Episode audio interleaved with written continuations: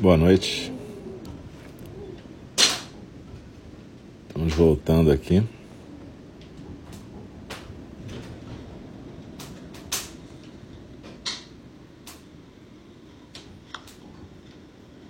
Boa noite. Estamos voltando aqui com o segundo programa dessa noite, que é a nossa fala do Dharma. É, sejam bem-vindas e bem-vindos todos, todos e todas. A gente há pouco teve o primeiro programa dessa quarta-feira, 10 de agosto de 22. Eu sou o Alcio e a gente teve uma meditação compartilhada onde a gente falou um pouco sobre a necessidade de prática de chamata, vipassana e zazen.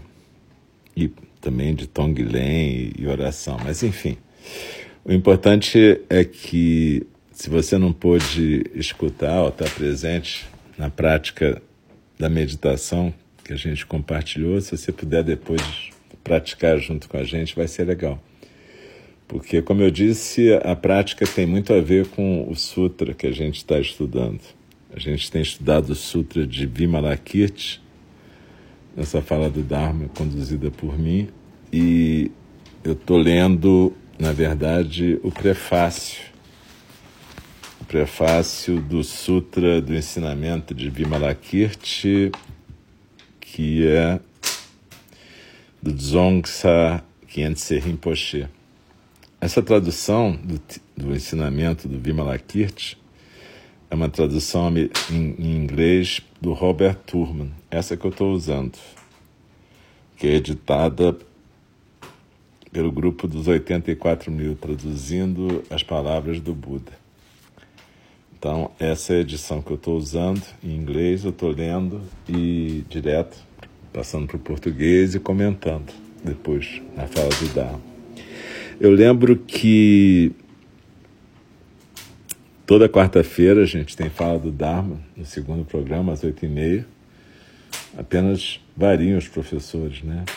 Cada irmão que está conduzindo a fala do Dharma está estudando um sutra que é do seu interesse nesse momento, tem a ver com a sua própria prática e faz o comentário.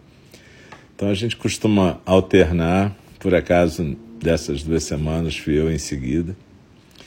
Mas é interessante se você puder assistir as falas do Dharma dos vários professores, porque é, são maneiras de ver o Dharma, de que cada um está desenvolvendo nesse momento. Nossa prática é uma prática de investigação.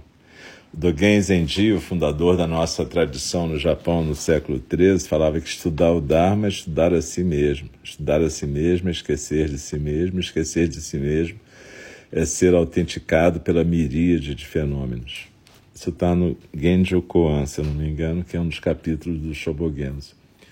Então, na verdade, é isso. Cada uma de nós está estudando do seu jeito, está praticando em conjunto e está compartilhando com a Sangha o seu estudo e a sua prática. Então, se vocês puderem estar nas quartas-feiras, nesse segundo programa, é bem interessante. E eu lembro sempre que a fala do Dharma é uma forma de zazen, então que vocês possam continuar na postura, seja na cadeira, na forma ocidental, seja na almofada, no banquinho de meditação, e ficar em zazen realmente. Né? Não se preocupar em tomar notas ou estudar, esse não é o momento para isso. Essa gravação fica aqui no showreel do Mixer, ou no SoundCloud, no Spotify, no Apple Podcast, está em vários lugares. E aí você pode depois, se você tiver afim de fazer uma coisa mais de estudo acadêmico, você pode pegar, ouvir de novo, tomar nota, ler junto com o texto, se você tiver acesso, né? E tudo bem, mas agora é a hora do, da fala do Dharma, que é a hora da prática, é a prática de zazen para mim e para vocês. E é por isso que eu sempre sugiro para quem pode estar tá na meditação antes, porque já facilita entrar no espírito da fala do Dharma. Então procurem ficar agora na postura, se aquietar, deixar os ombros soltos, a mão direita sustentando a mão esquerda no colo.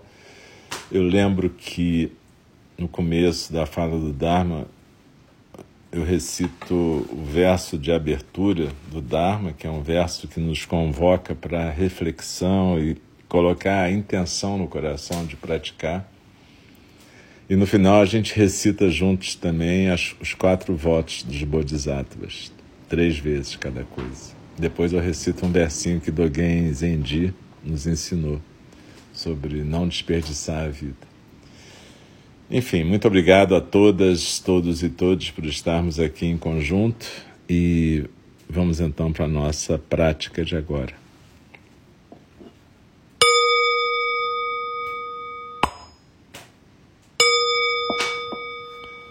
O Dharma, incomparavelmente profundo e precioso, é raramente encontrado, mesmo em milhões e milhões de eras. A nós é dado vê-lo, ouvi-lo, recebê-lo e guardá-lo. Oxalá possamos verdadeiramente compreender e praticar o significado das palavras do Tathagata. O Dharma, incomparavelmente profundo e precioso, é raramente encontrado, mesmo em milhões e milhões de eras. A nós é dado vê-lo, ouvi-lo, recebê-lo e guardá-lo. Oxalá possamos verdadeiramente compreender e praticar o significado das palavras do Tathagata. O Dharma, incomparavelmente profundo e precioso, é raramente encontrado, mesmo em milhões e milhões de eras. A nós é dado vê-lo, ouvi-lo, recebê-lo e guardá-lo. Oxalá possamos verdadeiramente compreender e praticar o significado das palavras do Tathagata. Liberação e aprisionamento. O que queremos dizer por liberação e aprisionamento? Um dos ensinamentos fundamentais do Mahayana é que o fundamento, o chão, é a vacuidade, o vazio, que o caminho não tem características e que o resultado está mais além da aspiração. Baseado nesse ensinamento, se um bodhisattva acreditar na liberação e achar que ela pode aspirar por essa liberação, essa crença em resultado, é uma forma de aprisionamento. Mas se essa bodhisattva entrar no samsara armada com métodos habilidosos como a compaixão, motivada pelo desejo de liberar os seres sencientes, o resultado então é a liberação. É isso que Vimalakirti quis dizer quando ele disse que se a meditação de uma bodhisattva for sem distração, for com foco, concentrada, mas faltar a ela sabedoria, essa meditação em si, essa prática é um aprisionamento. Portanto, uma bodhisattva está doente se ela medita. E se a meditação dela estiver livre de distrações, mas não tiver sabedoria, ela piora de fato, é então que ela fica realmente doente. Da mesma forma, o tipo de estar quieta, não distraída, com foco único, que os praticantes modernos de Vipassana gostam tanto, é também em si uma doença fundamental.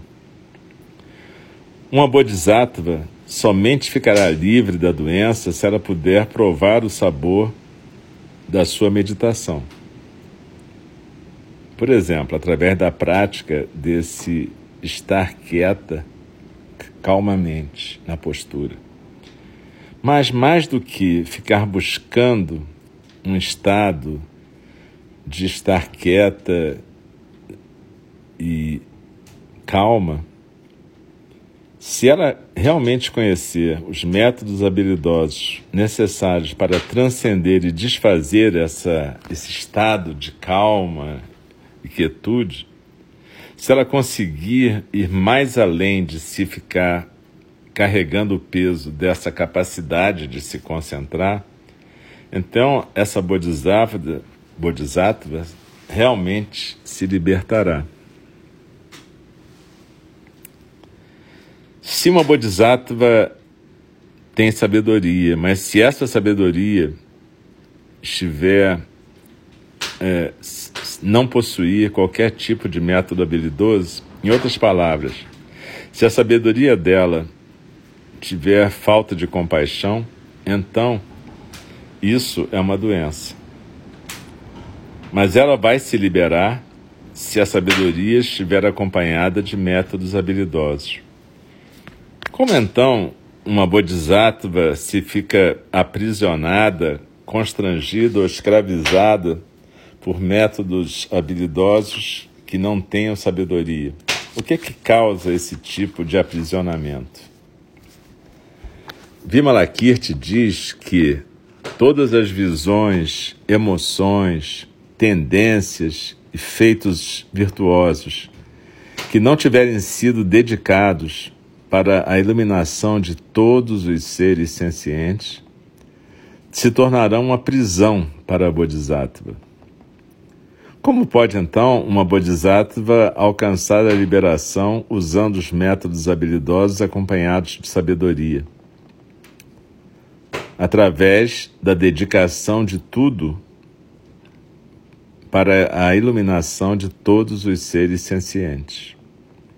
Que grande jeito de praticar o não apego ou desapego.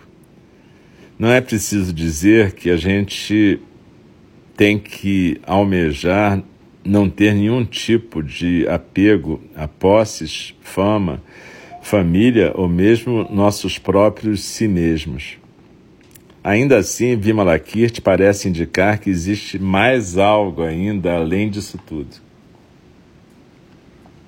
Existe um algo mais além disso tudo.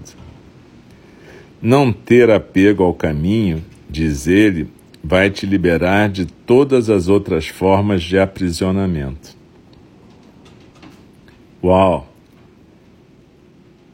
Mas será que só é possível desenvolver esse tipo de capacidade uma vez que você já seja um praticante poderoso e amadurecido espiritualmente?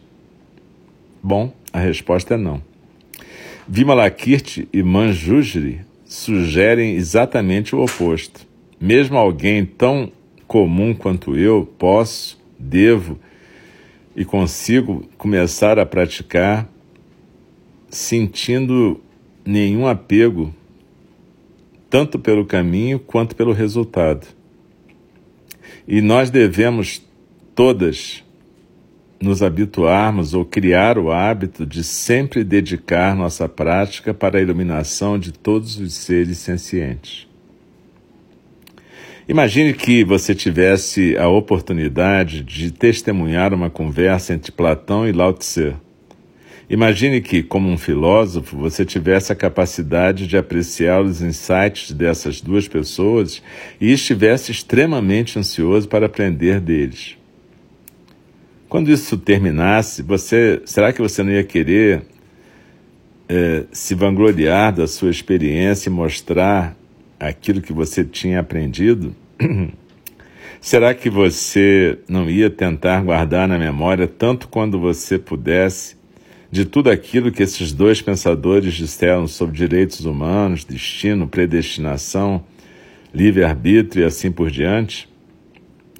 É assim que eu sinto essa conversa entre Vimalakirti e Manjushri. A diferença, entretanto, é que aquilo que eles falaram era muito mais profundo do que meramente falar de ontologia. Na verdade, o que eu deveria realmente fazer é simplesmente ler e contemplar as conversas apresentadas neste sutra. Isso, sozinho, já me faria um grande bem. Melhor ainda seria se eu nem contemplasse essas conversas, mas apenas lesse suas palavras com a mente completamente aberta, sem fazer qualquer tipo de hipótese ou sem criar qualquer expectativa.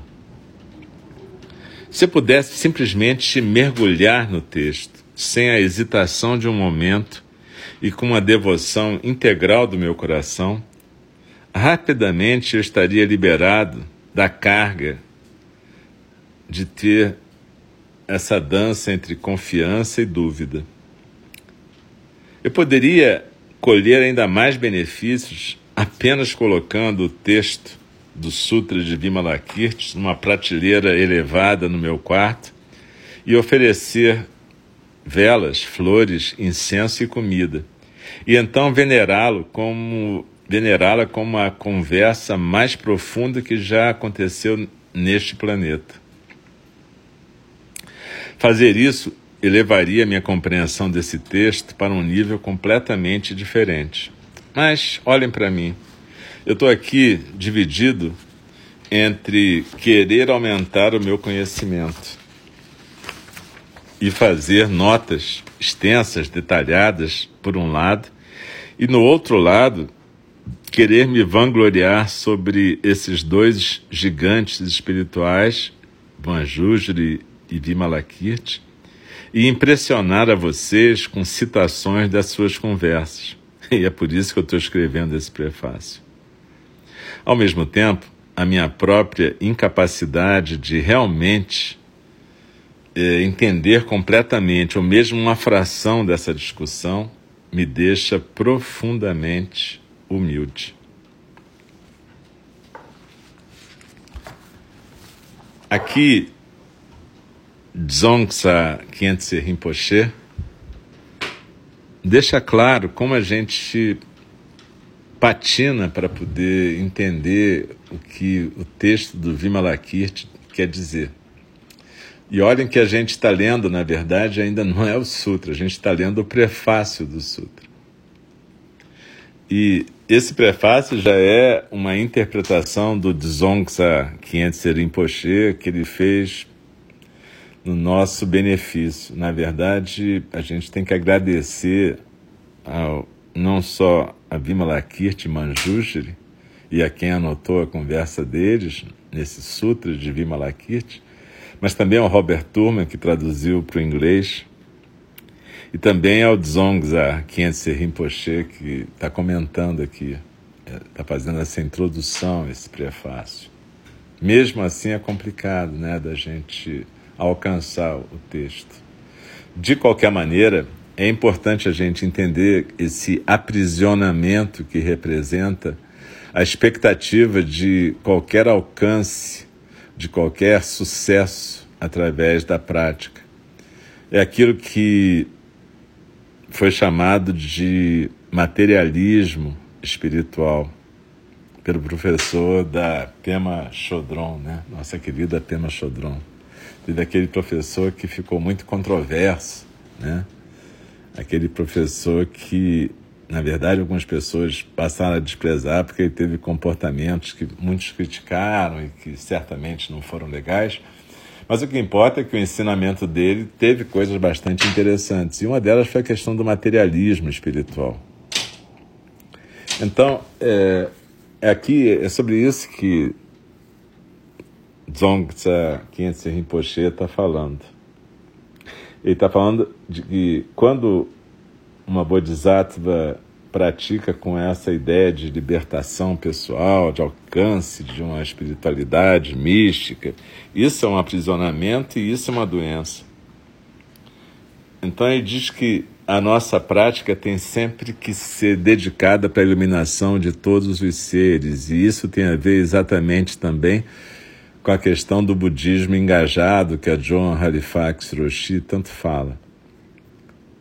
É, a nossa prática ela tem que ser evada de compaixão, porque na verdade por nós e por todos os seres sencientes de todas as espécies, porque na verdade isso é que vai fazer com que a nossa prática seja realmente uma manifestação do Dharma, né?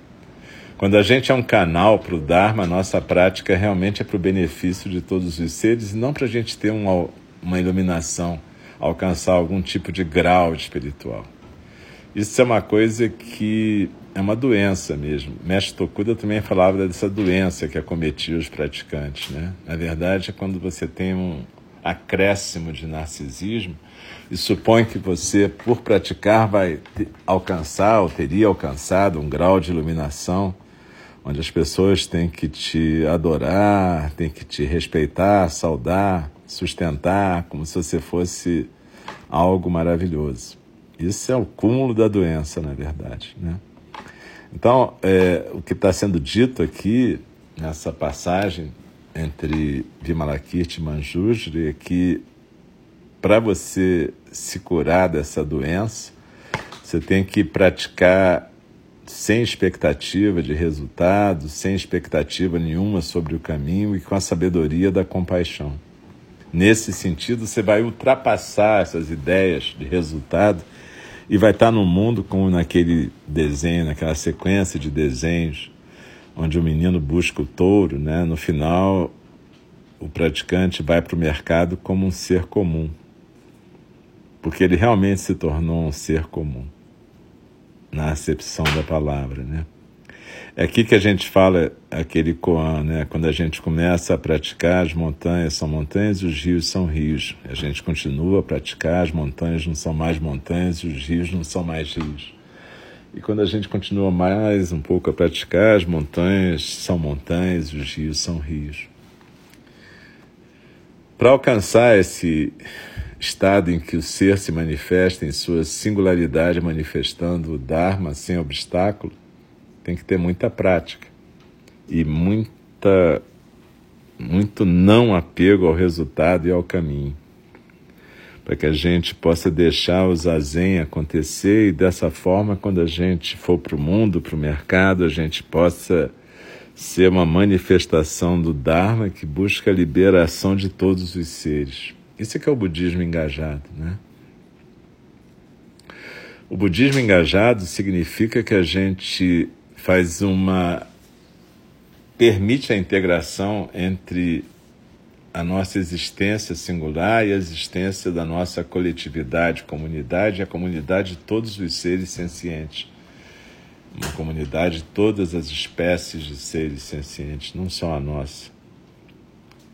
Então, essa essa nossa dedicação à prática, ao mesmo tempo a dedicação à iluminação e liberação de todos os seres, torna possível que a Bodhisattva realmente alivie o sofrimento de todos os seres. Torna possível que a Bodhisattva realmente faça diferença no mundo.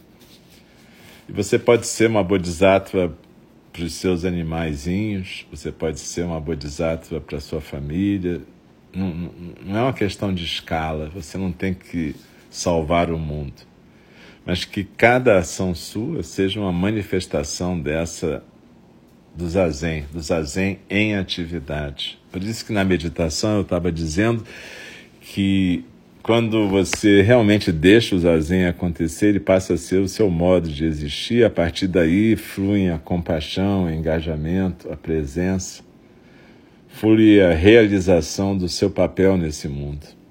Seja qual for, não, não tem uma questão de um papel melhor do que o outro, tem a questão de você realmente fazer o que você precisa e deve fazer. Se é feito com presença, se é feito com atenção, então é uma manifestação do Dharma. A gente tem que ser capaz de abandonar e diminuir o narcisismo nas nossas práticas meditativas e religiosas. Muitas vezes a gente pode até falar que, por exemplo, se você rejeitar um ritual é, importado de outro país, você está sendo narcisista porque você não quer praticar do jeito que todo mundo pratica. Mas tem uma nuance aí, né? Quando a gente está num país como o nosso, né? Um país onde a opressão e a colonização fizeram tanto mal e fazem tanto mal, é necessário que a gente se reconecte com nossas práticas ancestrais. Não existe sociedade sem ritual, não existe sociedade sem ritos de passagem, não existe sociedade se não houver rituais que reafirmem a nossa pertença a comunidade. E daí que a gente tem que ter o cuidado de poder fazer as apropriações possíveis e necessárias e que não nos afastem de nossa ancestralidade e que, por outro lado, possam também não criar divisões artificiais entre a humanidade. É importante então que a gente, como aspirantes a bodhisattvas, a gente possa praticar assim, sem nos prendermos a esses objetivos do caminho da iluminação, mas ao contrário, podendo ser canais para o Dharma que manifestem o Dharma nas interações com todos os seres. Que a nossa prática possa ser em benefício de todos os seres.